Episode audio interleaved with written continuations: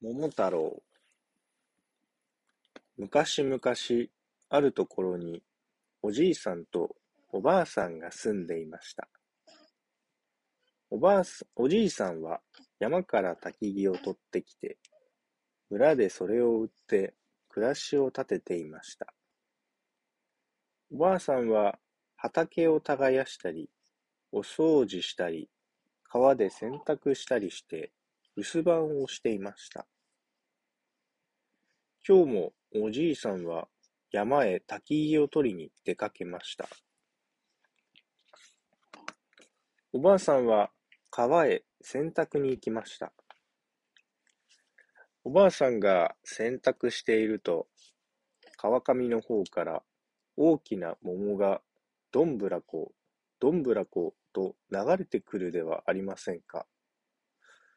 あれまあ、なんて大きな桃でしょう。持って帰って、おじいさんと一緒にいただきましょう。おばあさんは大きな桃を抱えて家へ帰りました。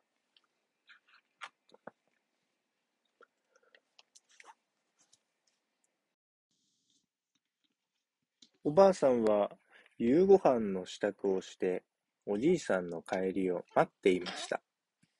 ただいま。帰ってきたおじいさんは大きな桃を見てびっくりしました。なんと、これは驚いた。こんな大きな桃を見るのは初めてじゃ。それにしても美味しそうじゃのう。おばあさんや、早速いただきましょう。よっこらしょ。おばあさんは大きな桃をまな板に乗せて包丁で切ろうとしました。すると、ぱっくり、不思議なことに桃は一人でに割れて、おんぎゃーおんぎゃー。桃の中から元気な男の子が大きな産声を上げて飛び出してきました。おじいさんとおばあさんは大変驚きました。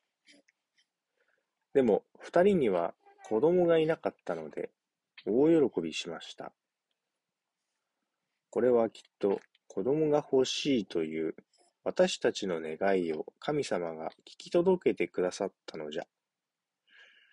おじいさんとおばあさんは男の子に桃太郎という名前をつけて、それは大切に育てました。桃から生まれた桃太郎は、おばあさんが作ってくれるごちそうをたくさん食べて、すくすく育ち、力持ちの少年になりました。桃太郎がおじいさんを手伝って薪を割るので、おじいさんは山に焚き木を拾いに行かないで済むようになりました。親孝行の桃太郎のおかげで楽をさせてもらえるのう。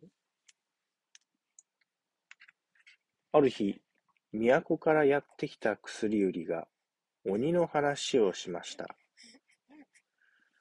鬼が島から悪い鬼がやってきて、鬼ヶ島から悪い鬼がやってきて、家を壊して宝を奪ったり、人々に乱暴して都を荒らし回るので、みんな困っています。話を聞いた桃太郎は、悪い鬼たちだ。僕が退治してくれる。おじいさんとおばあさんは、早速鬼退治に行く桃太郎の支度にかかりました。そして、力のつくきびだんごを作ります。この団子は、一つ食べると十人力二つ食べると百人力、三つ食べると千人力がつく不思議な団子です。気をつけていきなさい。おじいさんとおばあさんに見送られ、桃太郎は出発しました。桃太郎が鬼ヶ島を目指して歩いていくと、犬がやってきました。ワンワン、桃太郎さん、桃太郎さん、お腰につけたきびだんご、一つ私にくださいな。桃太郎がきびだんごをあげると、犬はおいしそうに食べました。なんだか力が湧いてきた。お礼に何でもいたします。私を家来にしてください。桃太郎と犬が山道に差し掛かると、猿がやってきました。キャッキャ、桃太郎さん、桃太郎さん、お腰につけたきびだんご、一つ私にくださいな。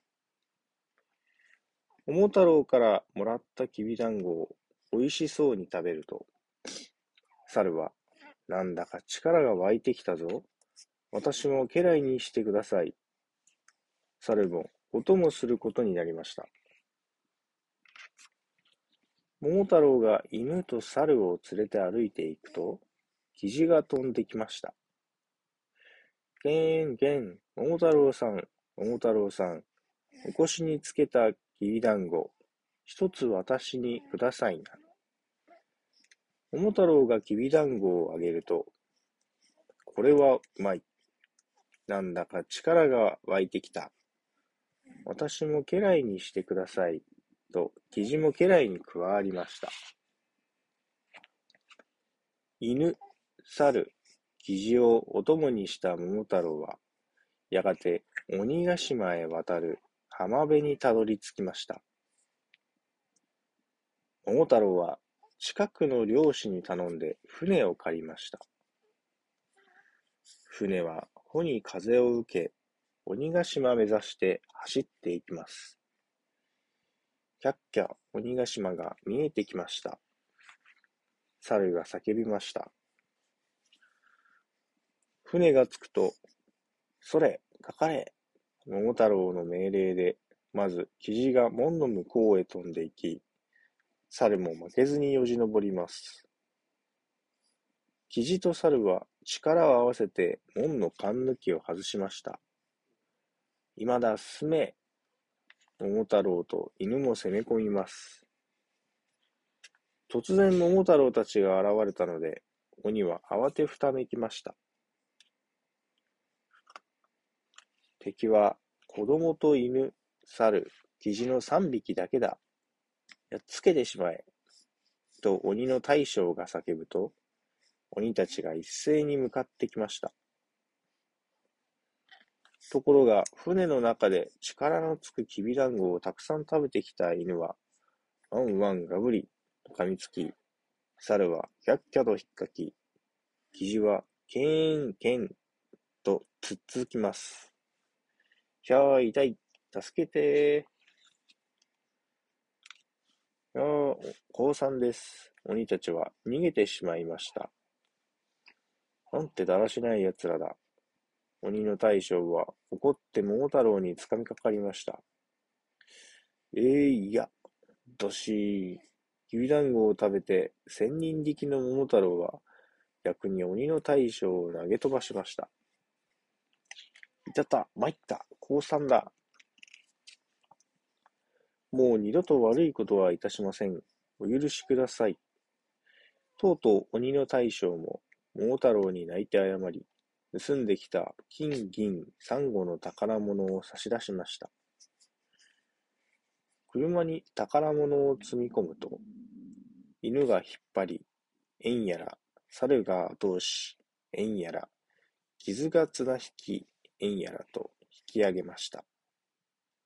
めでたしめでたし。おしまい。